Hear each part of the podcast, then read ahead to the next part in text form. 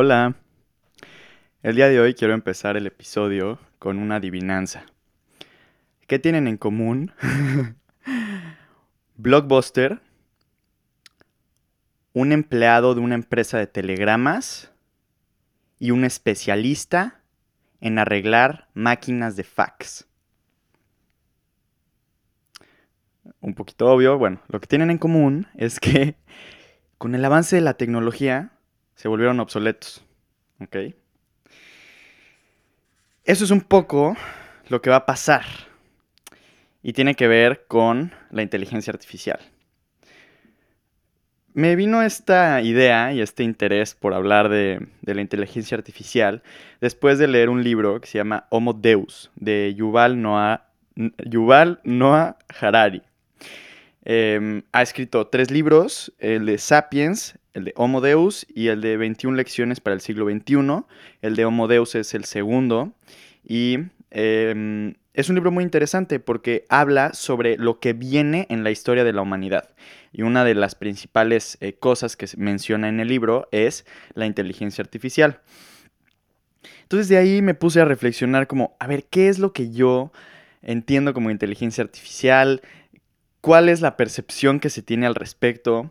Primero que nada, eh, me di cuenta de cómo muchas personas y culturalmente se le tiene miedo a la inteligencia artificial. Es un tema muy relacionado con la ciencia ficción.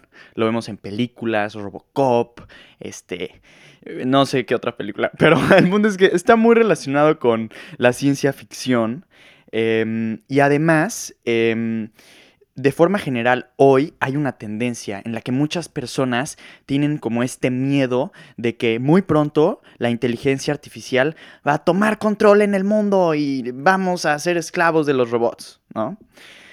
Quiero primero atacar ese miedo, porque es muy interesante. Hay un concepto psicológico que se llama el complejo de Cassandra. Básicamente es algo que los seres humanos somos propensos a y es estas personas que quieren predecir lo que va a pasar en el futuro y que sienten que nadie les cree. La inteligencia artificial y esta idea de que los robots van a tomar control y van a ser más inteligentes que nosotros despierta el complejo de Cassandra en muchas personas. Sin embargo, creo que si analizas bien la tecnología que hay detrás, estamos muy lejos de tener una inteligencia artificial a, un nivel de inteligencia humana y más allá de eso, que pase la inteligencia humana. Sin embargo, sí hay una inteligencia artificial que existe y que ya está evolucionando y que ya está teniendo un impacto en las organizaciones hoy en día. Y es una inteligencia artificial mucho más sencilla. Básicamente es basada en la detección de patrones en base a una base de datos. Eso es lo que es. Es en un sistema muy cerrado tener una base de diferentes datos y poder detectar patrones en ellos para resolver problemas muy concretos. Una vez que ya platicamos sobre esta em, percepción cultural de la inteligencia artificial, quiero platicar sobre em, lo que pasó con el Model T, el modelo T, que fue el primer automóvil de la historia, creado por Henry Ford. Básicamente, en, creo que fue en la década de los 1910, 1908 eh, si no me equivoco, em, se crea el Fordismo, que básicamente es un sistema de fabricación basado en una cadenita. Entonces, si tú buscas en internet eh, fotos de cómo es el Fordismo y de cómo se fabricaban los coches en esa época, puedes ver una cadena de producción en la que hay muchos empleados y todos están haciendo una misma cosa un, chingo de veces. Entonces ves a un güey apretando una tuerca 50 mil veces en un día, ves a otro güey poniendo un tornillo, ves a otro güey haciendo algo y entonces cada quien tiene una función muy específica en la cadena de producción y así es como empiezan a producir una cantidad masiva de coches. Ahora te quiero hacer una reflexión métete a internet y busca hoy la misma empresa, Ford, cómo fabrica los coches. Busca la cadena de fabricación de el Ford Fusion o de cualquiera de los coches o cualquiera de las marcas. Te vas a dar cuenta que hoy ya no vas a ver a una cadenita de personas, hoy ya es una cadenita de brazos robóticos. Entonces muchas de las tareas que antes hacía un humano de forma eh, física con sus manos, ahora las hace un robot y se automatizaron. Y justo ese es el tema del podcast. El tema del podcast es cómo la inteligencia artificial y la programación van a permitir automatizar aún más áreas dentro de los negocios. Y voy a platicar sobre cuál va a ser el resultado de eso y cómo nos va a afectar. ¿Qué es lo que se automatiza con las funciones robóticas y con la programación? Se automatizan actividades lógicas, actividades manuales, eh, trabajos motrices. Otra de las cosas que se han automatizado con el tiempo, por ejemplo, es la agricultura. Antes habían muchos eh, agricultores que a mano tenían que cosechar y hoy tenemos máquinas operadas por una sola persona que producen 10, 20 o 50 veces más de lo que producían un grupo entero de agricultores. La automatización entonces no solamente reduce la cantidad de personas que necesitas en la cadena de producción, pero también aumenta la efectividad de los resultados. Si sigues esta idea y la aplicas al futuro con la inteligencia artificial, van a haber muchas actividades lógicas que hoy se hacen por un humano, pero que en un futuro ya no las va a tener que hacer un humano. Por ejemplo, la administración de un negocio. Tener que estar moviendo numeritos en Excel o los contadores. Em, las personas que manejan la cadena de producción y que se encargan de que se produzca tanto, incluso hasta el servicio al cliente. Si tú hoy te metes a algunas cuentas de Facebook, pueden haber bots que te responden y que te hablan como si fueras un humano. Entonces, muchas de las actividades que hoy necesitamos una persona para que las haga, se van a poder automatizar. ¿Cuál es el miedo de todo esto? Pues es que muchos trabajos se van a perder muchas personas van a perder su chamba porque ya no van a ser útiles para la sociedad. La tecnología va a haber avanzado a un punto en el que su, su know-how, su experiencia, lo que saben hacer va a ser obsoleto.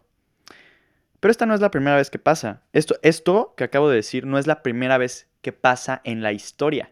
De hecho, esto ha pasado múltiples veces con la creación de nuevas tecnologías. Cuando se creó la imprenta, habían muchas personas que se dedicaban a escribir todos los días una carta de lo que había ocurrido en un cierto lugar, las noticias. Con la imprenta ya podían empezar a imprimir periódicos, entonces esas personas ya no tenían chamba. Cuando se creó la electricidad, para uso práctico, porque bueno, no es como de que creamos la electricidad, nada más la descubrimos, la agarramos y la empezamos a usar, ¿no? Pero bueno, ¿qué pasó? pues bueno, había un chingo de gente que eh, las lámparas funcionaban con petróleo y había gente encargada de ir a lugares a prender las lámparas. Hoy ya no.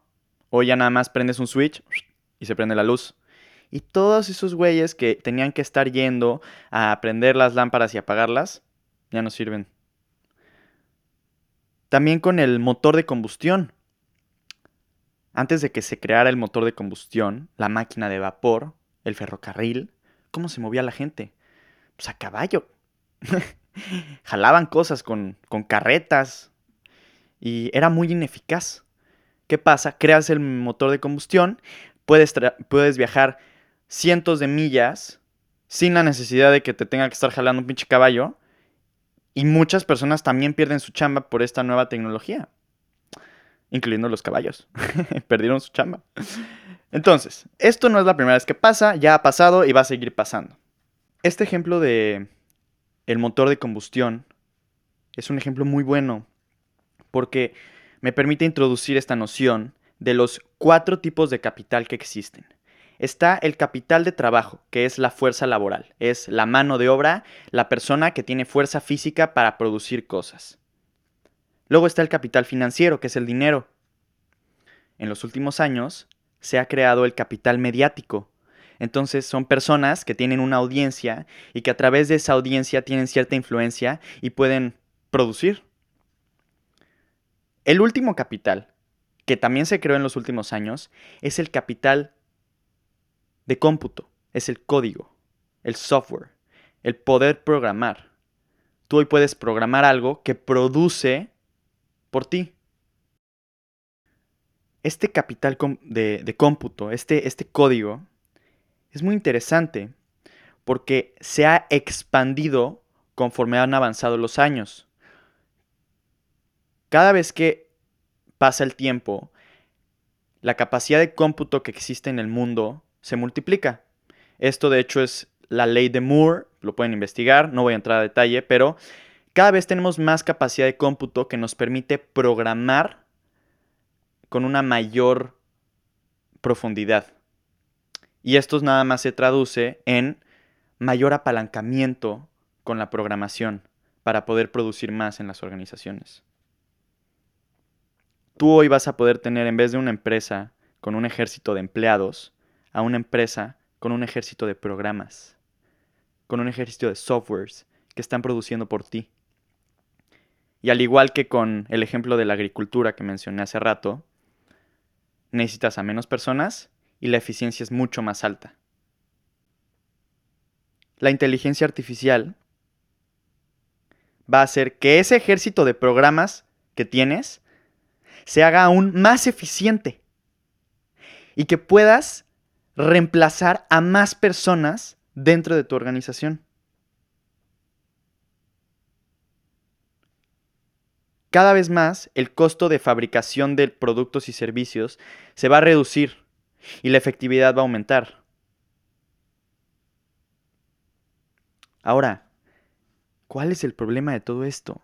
El problema de todo esto es que, ¿qué va a pasar con todas las personas que se han preparado profesionalmente para en algo que van a ser reemplazados? ¿Qué va a pasar con ellos? Bueno, para responder esta pregunta quiero hablar sobre el caso de Flash.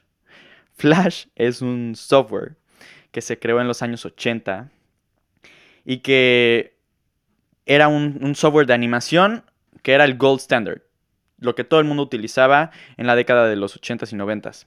De hecho, justo durante esa época, habían muchas personas que iban a la universidad y se especializaban en programar en Flash. Yo no viví esto, pero estoy seguro que si vas con alguien que eh, tiene la edad suficiente como para haber eh, eh, vivido eso y recordarlo, te va a confirmar lo que estoy diciendo. Flash era algo que todo el mundo tenía que aprender y que era como la herramienta del momento. Y si estabas familiarizado con Flash y lo sabías usar, no, bueno, estabas bien preparado, ¿no? Bueno, fast forward, 2007 o 2008, no sé, se pone a la venta el iPhone. Y Steve Jobs dice, güey, yo no voy a usar Flash porque es demasiado ineficiente, voy a utilizar HTML5, que es un término nada más para hablar de programas, pero básicamente Steve Jobs con su iPhone dijo, a chingar a su madre Flash, es muy ineficiente. Y tenía razón, Flash era un programa que desde su esencia era defectuoso, porque tenía unas ineficiencias muy difíciles de arreglar pasa el tiempo, la tecnología avanza y en 2020 Adobe oficialmente abandona el uso de Flash por completo. Entonces, todas las personas que aprendieron a usar ese programa y que basaron su carrera profesional en él, se les fue a la chingada, güey. Ya no sirve, ya no sirve, ya, te quedaste atrás. La tendencia a lo que viene es que muchas actividades que hoy gente se está preparando para hacer, como la contaduría, la administración, las carreras técnicas, algunas áreas de la ingeniería, se van a automatizar y van a desaparecer. Muchas personas se van a quedar sin trabajo. ¿Acaso esto es una crisis? No, no lo es. Muy sencillo. Vamos a suponer que todos los trabajos del mundo fueran un pastel. Nosotros hoy no estamos dividiendo el mismo pastel de trabajos que había hace 100 años. El pastel ha crecido. ¿Por qué? Porque cada vez se están creando nuevos trabajos. Así que, así como la tecnología evoluciona, nosotros tenemos que evolucionar con ella y el mundo laboral lo hace por consecuencia.